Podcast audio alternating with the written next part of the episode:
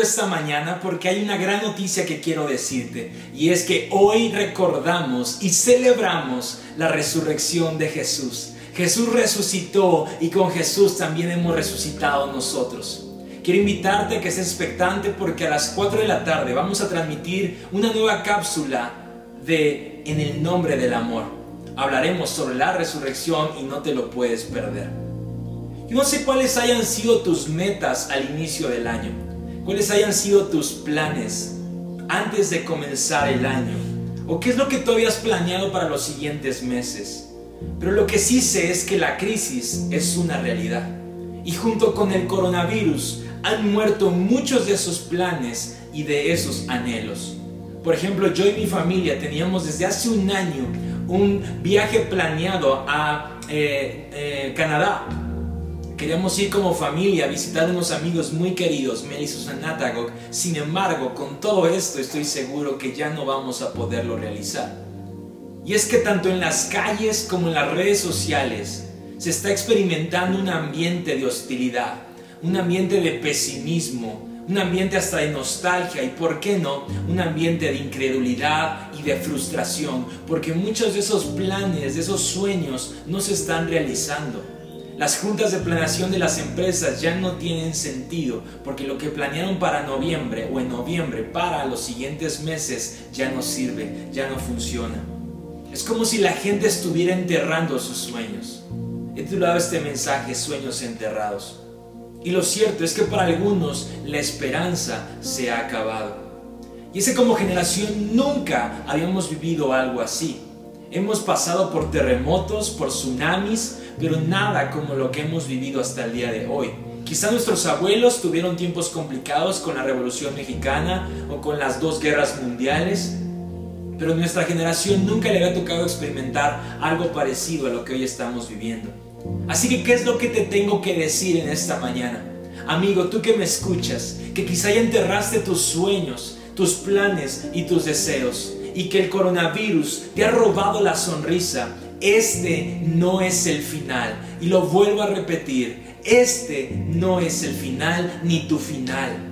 Tus sueños, tus planes y tus anhelos pueden resurgir, pueden resucitar. Tus sueños pueden volver a cobrar vida en Jesús. Porque Dios no solo es quien hace que lo imposible se vuelva posible, como te lo he estado enseñando. También Dios es quien puede resucitar inclusive lo que parecía muerto en nuestra vida. Él tiene ese poder de resucitar todo. Hay dos resurrecciones muy famosas en las escrituras. Número uno, la resurrección de Jesús, que hoy celebramos su resurrección. Pero también está la resurrección de su amigo Lázaro. Y Juan capítulo 11, versículo 1 eh, en adelante, nos va a dar mucha luz en relación a todo lo que estoy hablando. Dice la escritura, versículo 1, estaba entonces enfermo un llamado, uno llamado Lázaro de Betania, la aldea de María y de Marta su hermana. Enviaron pues las hermanas para decir a Jesús, Señor, he aquí el que amas está enfermo. Alguien repita en su casa, iglesia, por favor, Él me ama. Alguien vuélvalo a repetir ahí en su casa, Él me ama. Ya lo hiciste. Es muy importante esta declaración, porque quiero que notes lo siguiente. Las hermanas nunca dijeron, hey, ¿por qué mi hermano está enfermo si lo amas? ¿Por qué es que mi hermano se enfermó si tanto dices que lo amas? Y es que muchas veces nosotros dudamos y desconfiamos y hasta cuestionamos el amor de Dios para nosotros dependiendo de las circunstancias que estamos sufriendo. Si son momentos complicados decimos, bueno, ¿no que me amas? ¿Por qué me está cayendo tanta desgracia en estos últimos días? ¿Te has puesto a pensar en esto? Pero lo que hizo o lo que hicieron estas mujeres, hermanas de Lázaro, fue decirle a Jesús, al que amas está enfermo.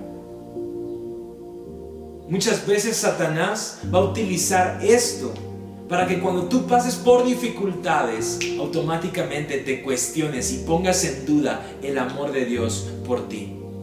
Pero ve lo que dice el versículo 4. Oyéndolo Jesús dijo, esta enfermedad no es para muerte, sino para la gloria de Dios, para que el Hijo de Dios sea glorificado por ella. Déjame lo vuelvo a leer de la siguiente manera. Esta crisis que estamos viviendo no es para muerte. Y sí, yo sé que el coronavirus acaba con las vidas de las personas, pero esto no significa que sea el final y que sea nuestro final.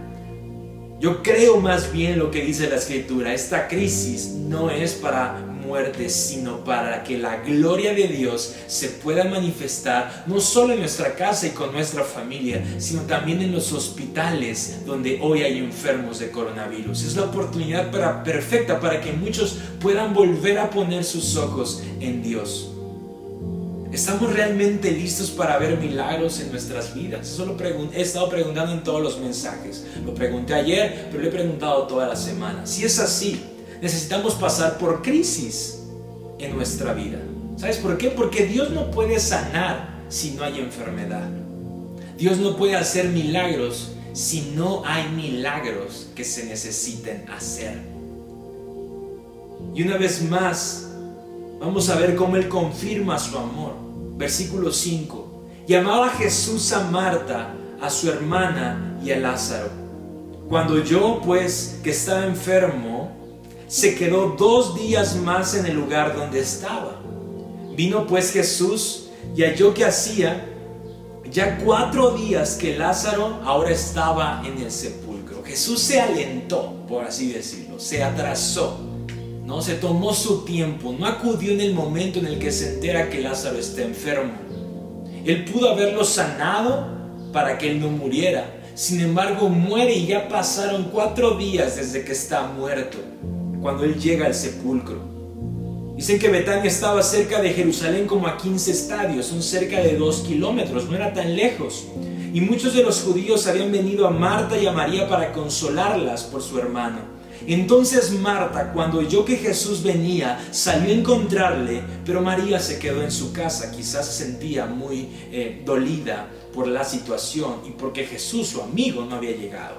Y Marta dijo a Jesús, vea lo que le dijo Marta a Jesús, Señor, si hubieras estado aquí, mi hermano no habría muerto. Yo noto un poco de queja en esta oración. Marta está como quejándose con Jesús. ¿Por qué no llegaste antes?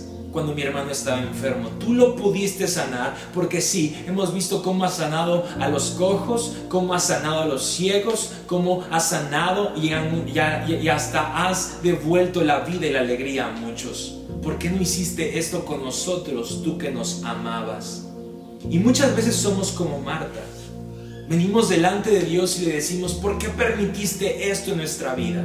¿Por qué permitiste que mi matrimonio... Eh, llegar a una complicación tal que hoy estamos ya divorciados? ¿Por qué permitiste que mi hijo se fuera de mi casa? ¿Por qué permitiste que me corrieran del trabajo? Y muchas veces nos preguntamos cosas muy parecidas. ¿Qué acaso no me amas? Pero una vez más recuerda, solo estamos preguntándonos el porqué de las cosas y no el para qué de las cosas. ¿Ya lo recordaste? Eso lo compartí en el primer mensaje. El por qué apunta hacia el pasado, mientras que el para qué nos enfoca hacia el futuro.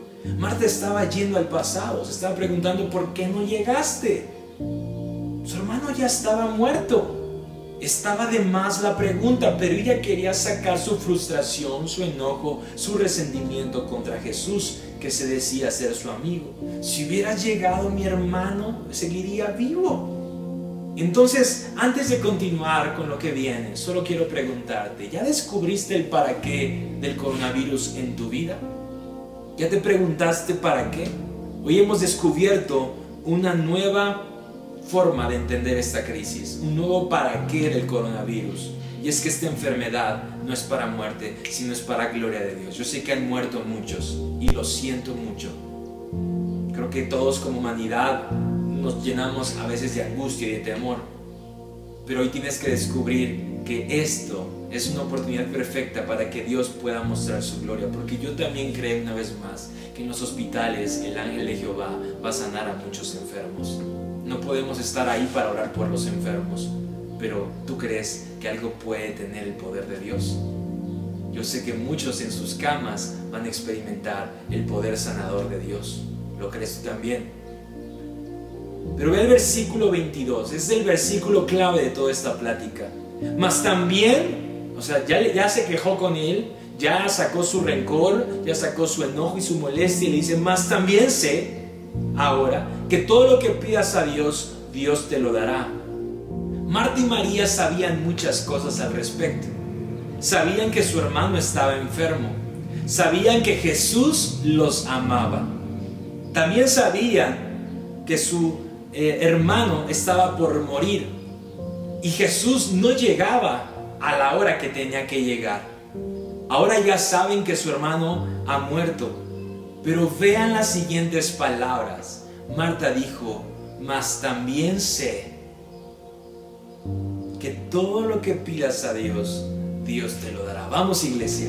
Hoy tú también tienes que decir esto, pero también sé, sí, tú también sabes algo. Vamos iglesia, también dilo ahí en tu casa, pero también sé Sabes que tu empresa le está yendo mal, quizás no estás vendiendo como vendías, pero también sabes que Dios puede abrir la ventana de los cielos y derramar bendición hasta que sobreabunde en tu casa y en tu negocio. Sabes que puede haber una crisis económica después de esta crisis de salud, pero también sabes que Dios suplirá todo lo que te falte conforme a sus riquezas en Cristo Jesús. Sabes que te puedes enfermar de coronavirus, pero también sabes que por su llaga, por sus heridas, tú ya fuiste sanado. ¿Te das cuenta? Sabemos muchas cosas, pero también sabemos las cosas que tenemos en Dios. Y es la importancia de saber con quiénes nos estamos juntando. Si esas personas nos están contagiando de pensamientos negativos, de pensamientos fatalistas, de incredulidad, de temor, de angustia, no va a funcionar. Por eso preocúpate más en dónde te estás enfocando en este tiempo. No es en lo que nos falta, sino en lo que ya tenemos. Y lo que tenemos son promesas de Dios para declararlas en este tiempo complicado. Por eso una vez más, preocúpate de quiénes te estás juntando con quiénes te estás juntando. Tu enfoque no puede ser el de un incrédulo. Y no es que estemos alejados de este mundo, no es que seamos extraterrestres y no creamos en el coronavirus. El coronavirus es una realidad. Pero también sabemos una cosa, y es que Dios no nos va a dejar solos nunca. Él va a estar con nosotros en este tiempo complicado y cuando salgamos de ese tiempo, Él también seguirá con nosotros mas también sé que todo lo que le pidas al Padre, Él te lo dará. Versículo 25 le dijo Jesús, yo soy la resurrección y la vida. El que cree en mí, aunque esté muerto, iglesia, aunque esté muerto, vivirá. Y todo aquel que vive y cree en mí no morirá eternamente. ¿Crees esto? Es lo que Jesús va a preguntarle a Marta y nos va a preguntar a nosotros este domingo 12 de abril. ¿Crees esto? Esta es la pregunta más crucial para este tiempo. ¿Crees que yo puedo sanar a tu hijo? ¿Crees que yo puedo prosperar tu negocio aún en tiempos de coronavirus? ¿Crees que yo puedo salvar tu matrimonio aún cuando estén pasando por una crisis emocional y afectiva? ¿Crees que yo puedo resucitar lo que parecía estar muerto? ¿Crees que yo puedo sacar del baúl de los recuerdos tus planes, tus sueños, tus anhelos? ¿Crees que yo puedo recobrar la vida que habías perdido, la sonrisa que se te había desdibujado de tu rostro? ¿Crees que yo puedo hacerlo? ¿Lo crees? Y ojalá todos podamos decir como dijo Marta, sí Señor, sí Señor, yo he creído que tú eres el Cristo, el Hijo de Dios que ha venido al mundo. Ojalá todos podamos decir a una, sí Señor, yo lo creo. Jesús está conmovido y vino al sepulcro, era una cueva y tenía una piedra puesta encima. A Jesús también se le puso una piedra en su tumba. Y muchos estamos hoy en nuestra cueva. No podemos salir de nuestras casas. Nuestra cueva es nuestra cuarentena. Aparentemente estamos muertos, pero ¿qué crees? Versículo 39, dijo Jesús, quitad la piedra. Y Marta, la hermana del que había muerto, le dijo, Señor, hiede ya. Ya pasaron cuatro días. Y quizás te preguntes, ya pasaron 12 días de esta cuarentena y me estoy volviendo loco. No he visto la respuesta en el trabajo que estaba yo esperando. Ya pasó un año y sigo separada de mi esposo. Ya pasó más de dos años y no he vuelto a ver a mi hijo. Ya pasaron tres años y no ha ocurrido lo que espero que ocurra en mi vida. Y Jesús te va a preguntar, ¿y? Yo no he estado contigo. No te he acompañado en este tiempo. No he sido tu consuelo y tu fortaleza en tiempos complicados. Yo te he estado preparando para que veas milagros. Yo he estado formando tu corazón para que veas milagros. Los que siembran con lágrimas cosecharán gritos de alegría. Yo he estado haciendo esto en tu vida. Y versículo 40 Jesús le dijo, ¿no te he dicho que si crees verás la gloria de Dios? ¿No te he dicho que si crees verás prosperar, verás a tu negocio prosperar? ¿No te he dicho que si crees verás una reconciliación en tu eh, situación familiar? ¿No te he dicho que si crees verás la gloria de Dios. Ver a resucitar tus sueños, tus anhelos, tus deseos, tus propósitos. Entonces quitaron la piedra de donde había sido puesto el muerto y Jesús alzando, alzando los ojos a lo alto.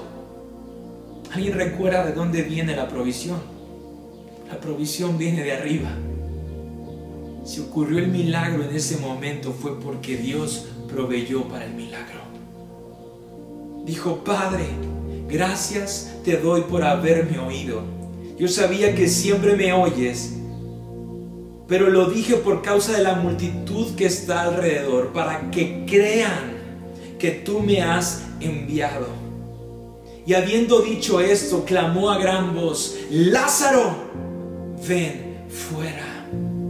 Yo no sé tu nombre pero sea cual sea tu nombre, Jesús te está gritando, ven fuera, sal de tu cueva, date cuenta que el milagro ha ocurrido y lo que aparentemente estaba muerto va a cobrar vida, va a resplandecer, va a resurgir desde la misma tierra y va a brotar un fruto impresionante, aún en tiempos complicados, aún en tiempos difíciles. Y el que había muerto salió atados de las manos y los pies vendados y el rostro envuelto en un sudario. Jesús le dijo, desatadle y dejadle ir.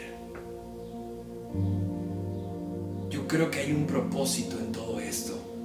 Y lo que has estado viviendo, que es complicado, que es difícil, tiene un para qué. Para que muchos vean la gloria de Dios manifestarse en tu vida, en tu familia, en tu negocio, en tu casa. Hay muchos que necesitan ver su gloria y quizá por eso has muerto. Quizá por eso han muerto tus proyectos, pero cuando Dios los resucite, muchos van a ver la gloria de Dios florecer en tu vida